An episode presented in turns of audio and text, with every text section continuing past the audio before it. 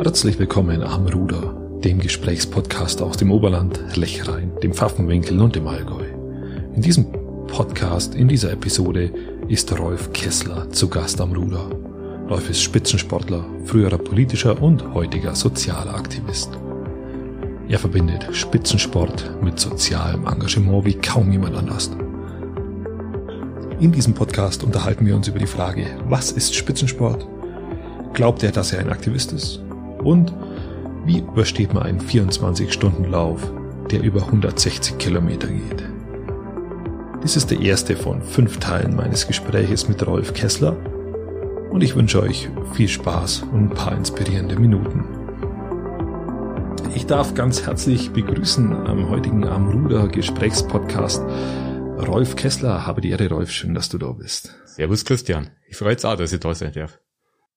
Ich möchte den, Zu, äh, den Zuhörern und Zuschauern dich äh, ganz kurz vorstellen und warum du eigentlich heute hier, hier bist. Du bist eigentlich äh, erstmal zu, zu den harten Fakten, 58 Jahre alt, hast äh, drei Kinder, wohnst in Landsberg am Lech.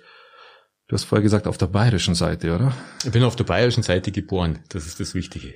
Ach, du lebst in jetzt Landsberg. auf der bayerischen Seite. Nein, ich bin dann bin dann weg durch die Heirat auf die andere Seite gezogen, das lächst in die Schwäbische, aber ich sag, bei uns zählt das, was geboren bist. Okay.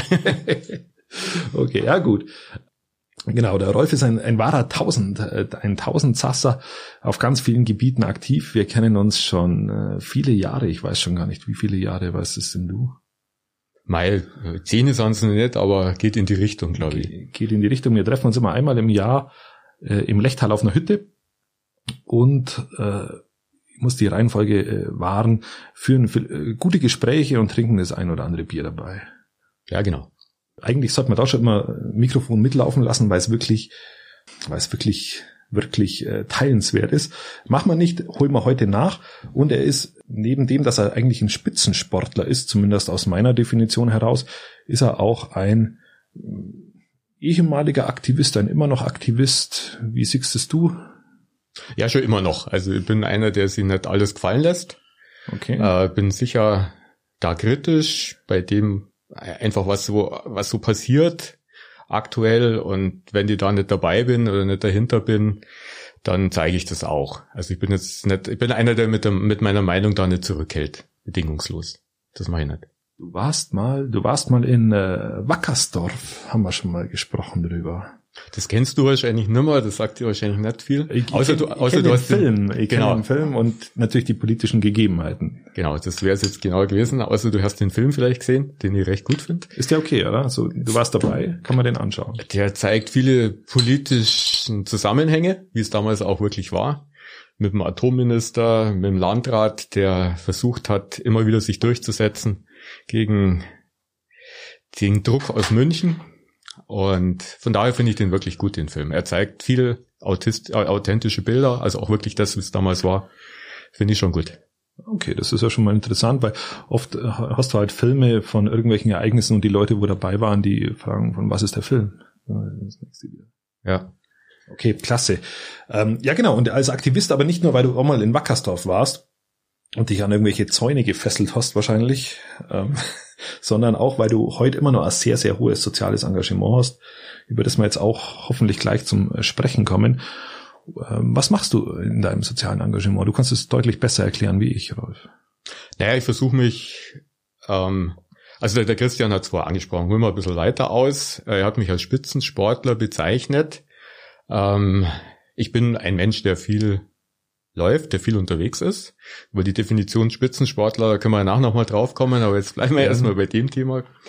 Ähm, ich bin eben einer, der viel läuft und versucht dieses, die, dieses, diese Aktivität ähm, zu nutzen für, für ein, für soziale Engagements. Eins davon, also ein, ein, mein Hauptengagement ist, ähm, dass ich mir für, für ja, für behinderte Menschen einsetzt, dass ich versuche, Spenden zu sammeln ähm, oder für in Not geratene Menschen, je nachdem. Also es, ich unterscheide das jetzt nicht dringend in, nach diesen Kategorien, sondern überall da, wo, wo Not ist, äh, versuche ich mit einzusteigen und versuche, äh, diese Not zu, Not zu lindern, indem ich äh, Spenden sammle. Und, und wie verknüpfst du das, das Sportliche mit dem Sozialen? Ja, das passt bei mir eben ganz gut zusammen, weil ich eben, ja, wie gesagt, äh, einer bin mit einer sehr, sehr guten Ausdauer. Das heißt, äh, ich kann eben über mein, mein, meine sportlichen Aktivitäten, komme ich gut an Menschen ran und kann auf diesem Weg dann eben auch Spenden sammeln. Also ein Beispiel ist, viele haben mich vielleicht schon gesehen, einen laufenden Clown beim München-Marathon oder bei anderen Marathons. Das bin ich, falls ihr äh, das Bild vor Augen habt, schon mal in München beim Marathon dabei wart oder in anderen Städten. Ähm, also du läufst dann im Clown-Kostüm einen kompletten Marathon durch. Genau. Also ich bin auf, ein, auf Segway. Ich bin einer von wenigen Barfußläufern, also die okay. äh, auch Marathon barfuß laufen, das Ganze verkleidet äh, mit einer Sammeltasche. Okay. Und äh, ich spreche dann während dem Marathon die Zuschauer an, versuche möglichst viele Zuschauer anzusprechen, deswegen ist meine Marathonzeit dann nicht wirklich gut. In dem Fall geht dann okay. meistens so Richtung Maximalzeit, also sechs Stunden, vielleicht auch ein paar Minuten drüber. Hat auch den Vorteil, dass ich dann die letzten mit reinnehmen kann. Das heißt, die sind nicht ganz vergessen auf der Strecke, okay. sondern die haben dann auch noch einen Clown, der sie, sich um sie kümmert oder ihnen vielleicht auch mal was zum Trinken holt. Aber das, ja, das, das ist der Nebeneffekt. Der Haupteffekt ist einfach Spenden sammeln für bestimmte Organisationen, die mir wichtig sind. Und äh, wie lange machst du das schon? Ich habe meinen ersten Marathon 2004 gemacht, also noch gar nicht so lange her, ähm, und sammle seit 2006 Spenden. Also seit 15 Jahren jetzt. Wie, wie viele Marathons sind das? Kannst du das ungefähr überblicken? Ja, ich bin jetzt ungefähr 300 Marathons und Ultramarathons gelaufen und sag mal, mindestens die Hälfte davon sind Benefizaktionen. Was ist, was ist, sind Ultramarathons? Ultramarathon ist alles, was über die 42,195 Kilometer rausgeht.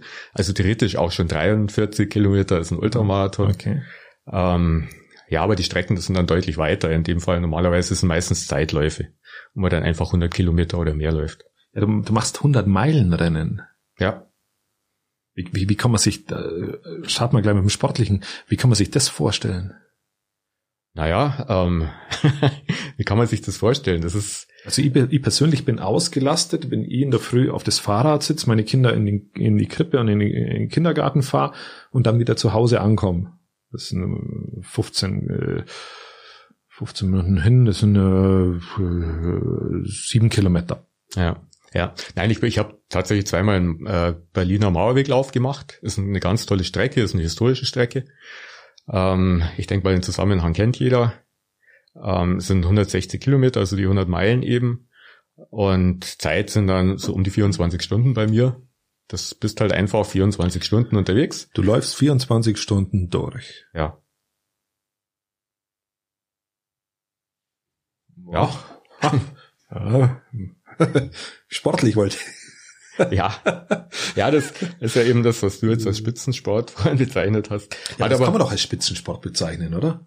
Oder ist es für dich, also ich, wenn ich so definiere, 24 Stunden durchlaufen, du läufst wahrscheinlich schneller, wie wenn ich von hier bis zum Bäcker laufe. Das, äh, vielleicht eine Anekdote noch, wenn wir im Lechtal auf der Hütte sind, da bist du teilweise schon hingelaufen. Ja. Von, von Landsberg ins Lechtal rein. 115 Kilometer, ja. Ja, und dann kommst du an abends und bist verhältnismäßig, ja, so wie ich, wenn ich denn das Gepäck auspackt hab. ja, okay, man merkt mir das vielleicht nicht so an. Aber du merkst es schon danach. Also das ist kein Thema, also vor allem, wenn man dann 100 Meilen gelaufen ist. Ähm, das ist eben, ja, ich, wir sind vorher schon draufgekommen, die Definition von Spitzensport. Also ähm, viele sehen Spitzensport als den Sport oder einen Spitzensportler als den, der, vor, der auf, dem, auf dem Stockerl steht, ja, der also unter die ersten drei ist, der vorne die Medaillen holt, der, der wo viel Geld verdient damit, der, genau, der viel Geld damit verdient und der eben ähm, einfach der schnellste, der beste, der, der, der kräftigste, wie auch immer ist. Das ist immer die Frage, wie man, wie man Spitzensport definiert. Für mich ist es ist Spitzensport geht auch eben in die Richtung, eben vielleicht dann im Mittelfeld den 24 Stunden äh, 24 Stunden Lauf oder den 100 Meilen Lauf zu machen, ähm, weil es eigentlich, weil es auch was Besonderes ist. Und für mich, im, ich habe es vorhin schon gesagt, ich bin, glaube ich, der, der am meisten, der bei den meisten Marathons letzter ist. Also ich hätte wahrscheinlich ein Guinness Buch der Rekorde verdien, äh, Eintrag verdient, als der, der am meisten letzter wird. ähm, eben jetzt aus aus diesen Spendenaktionen raus natürlich. Und ähm, ja, das ist das ist für mich eben äh, ja über das Engagement die die die Motivation dann auch sowas zu machen, auch so weit zu laufen. Wenn wir jetzt bei diesem äh, 100 Meilen Lauf bleiben, ist es für dich vom vom Ansporn her ist es eher interessant aufgrund der körperlichen auf der körperlichen äh, Herausforderung oder aufgrund der mentalen Herausforderung? Es ist mental. Die, also jetzt auf dieser Strecke oder über die Zeit 24 Stunden ist mental eine wahnsinnige Beanspruchung, muss man ganz klar sagen.